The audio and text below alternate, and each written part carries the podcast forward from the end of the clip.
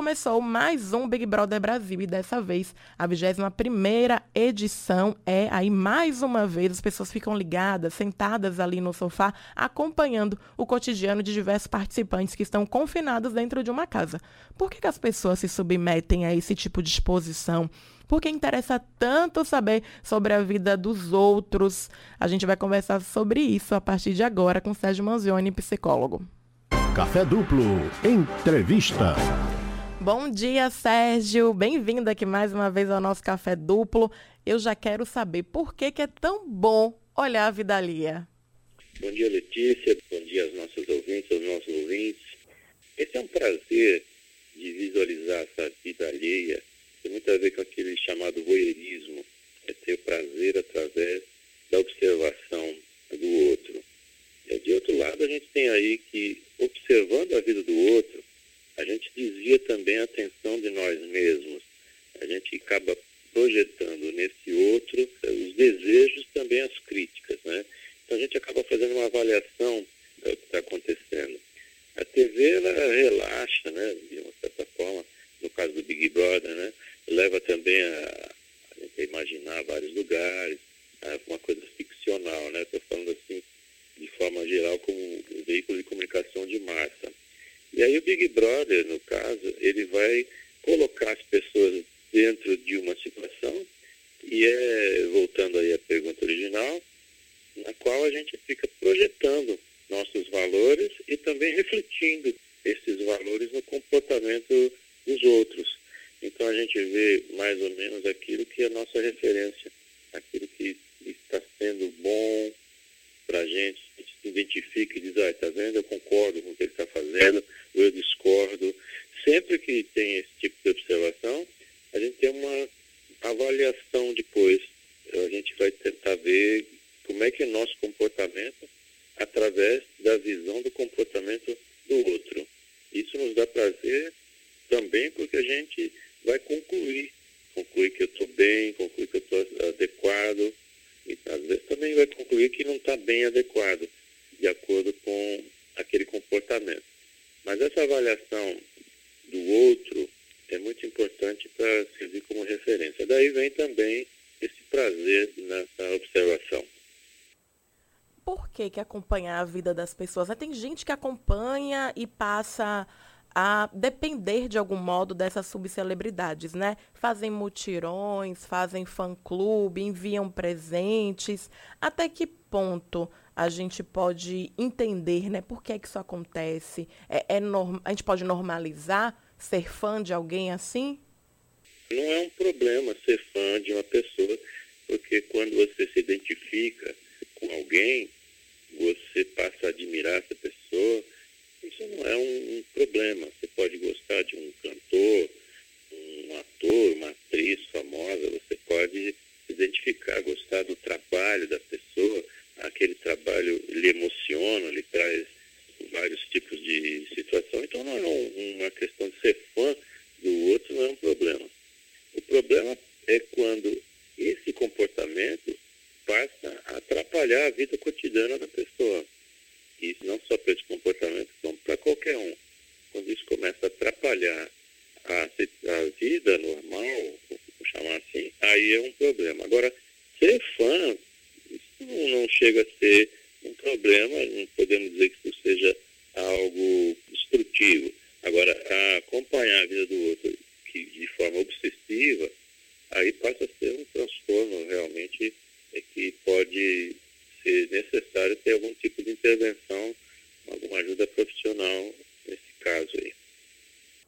Manzione, eu tô aqui me perguntando, será que a gente que está aqui no estúdio, a gente, eu e Samara, viu, que a gente está aqui comentando enquanto você fala sobre a nossa mudança de rotina por causa do BBB, de dormir mais tarde, porque a gente está assistindo. Será que a gente já está precisando de intervenção? Olha, do que eu conheço vocês duas, eu acho que poderia até recomendar viu, alguma coisa. Samara tem uma pergunta para fazer para você, Mazione. Eu estava aguardando a pergunta de Samara. Oh. Bom dia, Sérgio. Bom dia, Samara. Então, com relação àquelas pessoas né, que se submetem a se inscrever em um programa como esse, e dizem também que é um sonho de muitas pessoas, né? Porque existe essa necessidade de ser visto, de ser famoso, e até que ponto é saudável se expor, expor sua vida, né, em rede nacional, e o que deve e não deve ser exposto. Eu não sei o número de pessoas que se inscreveram esse ano para participar mas normalmente, assim, é mais de 500 mil pessoas, eu não, não tenho esse número, mas o número é muito grande. Uma das coisas que levam as pessoas a ter que abrir mão da sua privacidade através de um reality show tem muito a ver com ser um meio de ascensão fama, é prestígio para depois participar de um, de um programa, de uma novela, é ser famoso. É aquele tempo que a pessoa pode aproveitar, porque é muito fugaz. A gente tem aí poucas exceções, a gente está na edição número 21 né, do Big Brother, e você conta assim nos dedos as pessoas que de lá saíram e depois conseguiram se manter numa carreira independente, que estão aí até hoje, de atrizes e tal. Agora, essa maneira de se expor está buscando aí exatamente a pessoa mostrar um talento que ela acha que tem. Que diz assim, não, eu, vou, eu sou capaz de vencer o programa, eu sou capaz de me dar bem numa situação daquela. Se eu tivesse ali, eu fazia assim, eu fazia de outra forma, eu vou mostrar isso. Existe essa necessidade também, que vem de uma insegurança anterior, de mostrar que eu sou melhor, que eu posso, ou então em outros casos a pessoa diz assim, que ela precisa passar por aquilo como um teste pessoal. Agora, também tem, na própria seleção das pessoas que vão para o reality show, também existe uma lógica interna e das pessoas normalmente que têm algum tipo de insegurança emocional. Isso não é feito de uma forma, se inscreveu e está lá dentro. Não é qualquer pessoa que vai entrar lá, não só pela seleção aí de celebridades que já são conhecidas como pessoas que são desconhecidas, mas também as características psicológicas de cada um. Normalmente isso é mesclado lá dentro. Às vezes você tem uma pessoa que tem mais liderança, mas a maior parte das pessoas que você vê, elas têm bastante insegurança, elas não têm certezas, elas são pessoas muito vulneráveis e que isso é que vai fazer o sucesso delas, né? porque na TV Hoje tem, só na TV, na vida como um todo, coisas que fazem muito sucesso, tem a ver com sexo, violência, observação da vida alheia. É bisbilhotar mesmo a vida do outro. É uma coisa muito interessante, como eu estava dizendo antes, porque tira o foco da gente. A gente projeta no outro e acaba fugindo um pouco disso. Mas, de qualquer forma, essa vontade de se expor mais, essa disponibilidade em se expor completamente tem a ver com ganhar esses minutos de fama. Agora, aquela outra questão de até quanto pode se expor ou não, a gente vê aí na prática que as pessoas se expõem completamente, eh, de forma que a intimidade passa a ser algo completamente inútil, né, gente? A pessoa vai num, num programa desse, um Big Brother, e a pessoa bebe demais, se expõe às vezes ao ridículo, depois tem, agora diminuiu um pouco, porque acho que eles controlam também isso, a depender da edição. Você tem menos cenas de sexo com o edredom, etc. Então as pessoas estão dispostas a tentar buscar um diferencial. Olha, eu sou diferente, gente. Me olhe para mim, eu sou diferente. Eu mereço atenção. Por favor, me dê atenção. Mas também tem muito a ver com esse pedido de ajuda interno, de aceitação do grupo. Para quem está chegando agora, a gente está finalizando a nossa entrevista com Sérgio Manzioni, psicólogo. Eu vou juntar duas perguntas para você, Manzioni. Primeiro, eu queria saber quais são os problemas emocionais ou psíquicos que uma pessoa pode desenvolver estando confinado, né, dessa forma, sendo testado de formas diferentes. E também, porque o Big Brother, querendo ou não, é um programa de entretenimento. A gente está nesse momento de pandemia, as pessoas estão isoladas, carentes, né, muitas vezes entediadas. Esse tipo de programa acaba sendo, às vezes, uma válvula de escape. Eu queria saber se isso é positivo ou se isso é negativo, se tem algum problema em absorver o entretenimento raso de vez em quando. Não, não é um problema você ter que participar como audiência, como plateia desse tipo de situação não chega a ser um problema, desde que, como a gente falou antes, isso não se transforma numa obsessão, não se transforma em algo que a pessoa não deixa de trabalhar ou deixa de fazer as atividades para ficar num pay-per-view, por exemplo, comprar esse programa de Big Brother e ficar 24 horas assistindo isso, de fato pode indicar algum tipo de desvio, algum tipo de transtorno, algum tipo de sofrimento, na verdade. E aí sim é preciso procurar ajuda.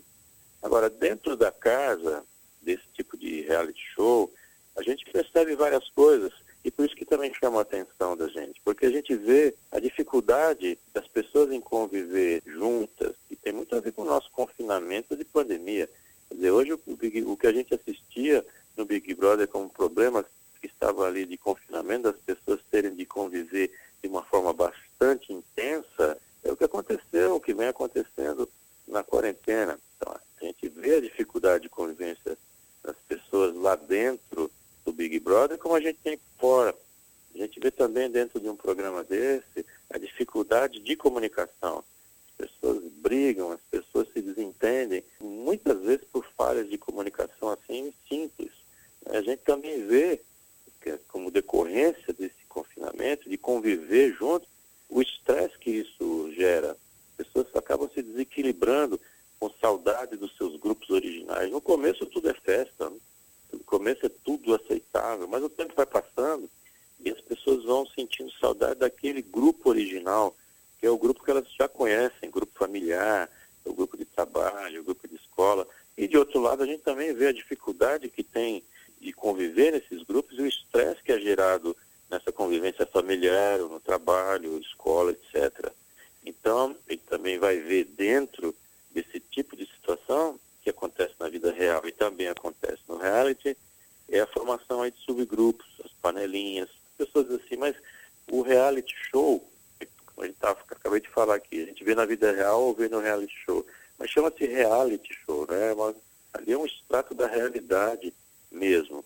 Esse ano aqui nós vamos ver alguma coisa um pouco diferente, porque o programa parece que neste ano aqui vai ter 100 dias, né? mais de três meses de duração. É uma parte aí que tem a ver com a parte capitalista da história, porque são mais de 530 milhões de reais em patrocínios, também interessa.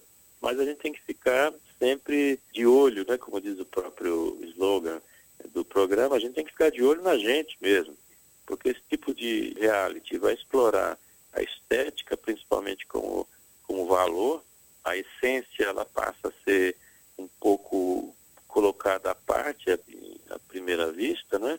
Temos a ver aí com observação por ser um grupo de referência e a gente vai ver como é essa questão de aceitação, como que, é que são os códigos de conduta, a gente pode se reavaliar, a gente critica, as pessoas dizem pegam a falsidade do outro no programa, tem até o termo VTZero, que é a pessoa que faz uma atuação para aparecer melhor para a câmera.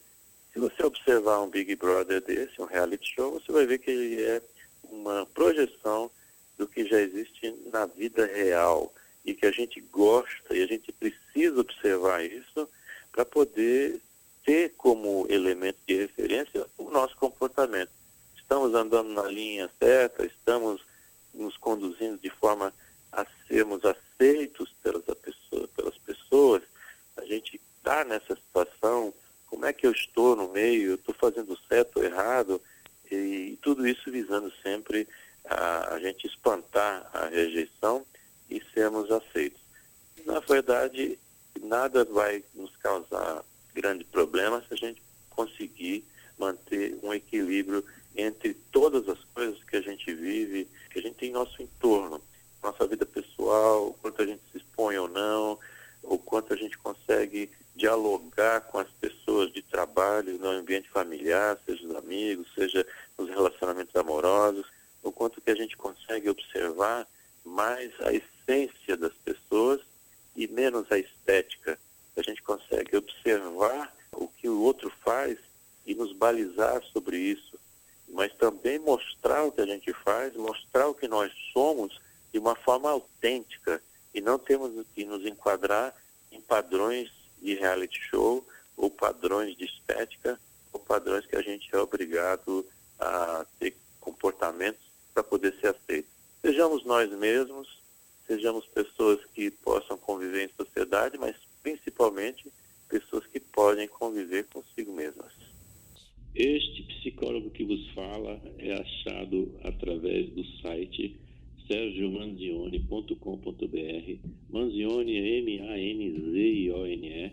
Ou então coloca meu nome no Google e aparece lá o site. Eu também tenho um podcast que está chegando a quase 99 ou 100 assuntos diferentes que são tratados aí e que também pode ser acessado pelo meu site ou então pela, pelos principais aplicativos, a Spotify, Anchor, o Apple, não tem problema. Eu faço sempre um convite para ir através do meu site, porque lá você tem, além dos podcasts, os endereços, tem os artigos também e tem outras informações que são.